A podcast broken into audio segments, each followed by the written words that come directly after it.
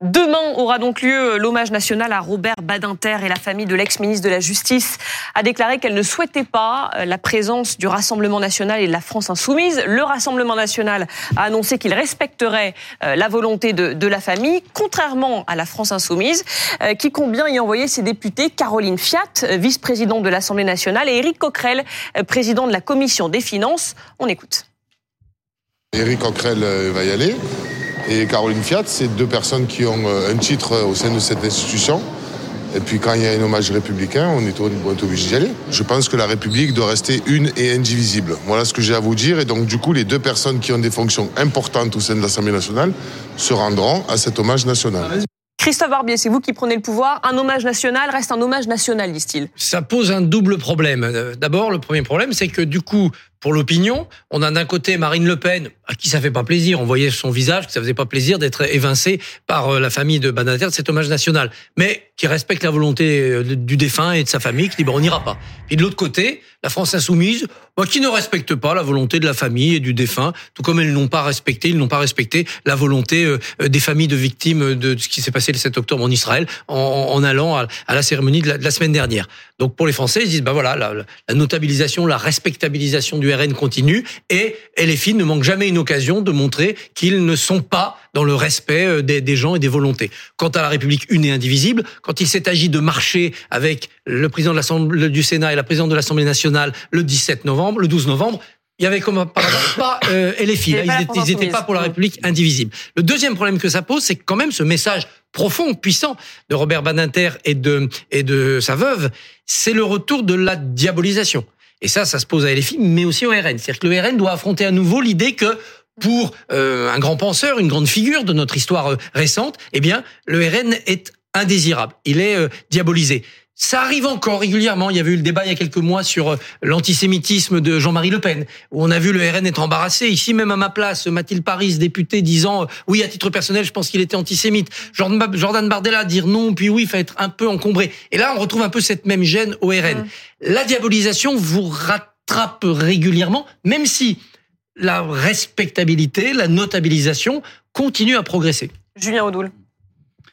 Nous, contrairement euh, à la France insoumise, nous respectons la volonté euh, des familles. Ça, c'était mon premier point. Non, mais c'est, euh, je veux dire, encore une fois, c'est, c'est, la décence la plus élémentaire. Ça se conteste pas pour vous Non, mais ça ne se conteste pas, évidemment. Et, et comme d'ailleurs, la France insoumise n'aurait pas dû participer à l'hommage aux victimes du Hamas, puisque les familles ne souhaitaient pas être euh, présents avec des, des antisémites notoires qui avaient des propos euh, intolérables depuis le, 7 octobre. Donc, ouais, ça c'est le premier point. Mais sur la diabolisation du Rassemblement national, euh, Elisabeth Badinter qui dit Moi, je ne veux pas que le Rassemblement national soit présent à l'hommage euh, pour, choix, pour, mon, mari. C'est le choix, c'est la liberté d'Elisabeth Badinter, de la citoyenne Elisabeth Badinter, qui ne représente pas le peuple français, qui représente sa personne. C'est une erreur selon vous? La position d'Elisabeth Badinter, c'est une erreur? Mais moi, je, respecte la, volonté euh, individuelle. J'ai pas à juger. J'ai pas à juger les opinions politiques, euh, les choix, euh, les préférences. c'est c'est son choix. Voilà. Ça fait pas plaisir. Je je, je, remarque que Robert Badinter, il y a quelques années, avait lors d'une interview déclaré que Marine Le Pen n'était pas antisémite. Il avait eu aussi des propos extrêmement clairs, euh, que nous avions salués d'ailleurs, sur euh, la laïcité, sur euh, le refus de voir des accompagnatrices scolaires voilées, par exemple. voilà, Robert Badinter, c'est aussi un personnage complexe, qui est tout à fait respectable, qui a eu une carrière éminente. Après que sa famille ne souhaite pas que certaines personnalités politiques ne soient pas présentes, c'est leur choix. Ça vous a surpris? Ça vous a surpris quand même? Non, pas, du tout. Euh, ça n'a pas à me surprendre ni à me choquer. C'est euh, un choix personnel. Vous savez, quand vous êtes euh, dans, dans la douleur, quand vous venez de perdre l'un des vôtres, ben vous avez envie d'être accompagné, entouré des personnes que vous préférez, des personnes que qui vous ont suivi pendant des années. Donc moi je le comprends. Voilà. Donc il n'y a pas polémique à avoir, euh, il n'y a pas dédiabolisation à refaire. Euh, vous savez, je pense que euh, l'immense majorité des Français ont bien compris quelle était la nature de notre mouvement, quel était notre objectif, quel était notre réel programme. Et quelles étaient les personnalités à la fois de Jordan Bardella et de Marine Le Pen. Donc il n'y a, pas de diabolisation. Ça, ça, vous replace quand même euh, de la part en fait d'un sage et, et, Christophe le disait bien, d'une de, figure tutélaire de la Ve République, comme dans le camp des anti-républicains, de ceux qu'on ne veut pas dans le champ en fait euh, de, de, de la République, parce que vous ne partageriez pas ces valeurs-là. L'immense majorité des Français ne pensent pas la même chose. Ah, je suis obligé de. C'est un reliquat. Je suis obligé de, de, de, vous le dire, euh, que ce soit dans les élections elles-mêmes ou dans les études d'opinion, l'immense majorité des Français veulent nous voir accéder aux responsabilités, veulent nous voir au, au pouvoir et veulent nous voir à l'œuvre. Parce qu'encore une fois, on ne peut euh, juger euh, un parti politique ou des responsables politiques que quand ils ont exercé des responsabilités, quand on a vu ce qu'ils pouvaient faire. Donc encore une fois, vous hum. nous jugerez à ce moment-là. Mais euh, moi, c'est même votre principal atout aujourd'hui de n'avoir jamais été au pouvoir. Je ne sais pas si c'est un atout. Il faut que ça arrive vite, en tout cas. Les Français se disent, on les a pas essayés, pourquoi pas eux? Oui, mais je, mais bien sûr, évidemment, quand vous avez euh, une seule orientation politique qui est celle qui a dirigé la France depuis 30 ans, nonobstant les alternances droite-gauche qui finalement ont mené aux mêmes désastres économiques, sociaux, euh, migratoires et sécuritaires. Bah, très clairement, il faut essayer autre chose. Et moi, je dis à mes compatriotes, effectivement, essayez-nous et vous verrez.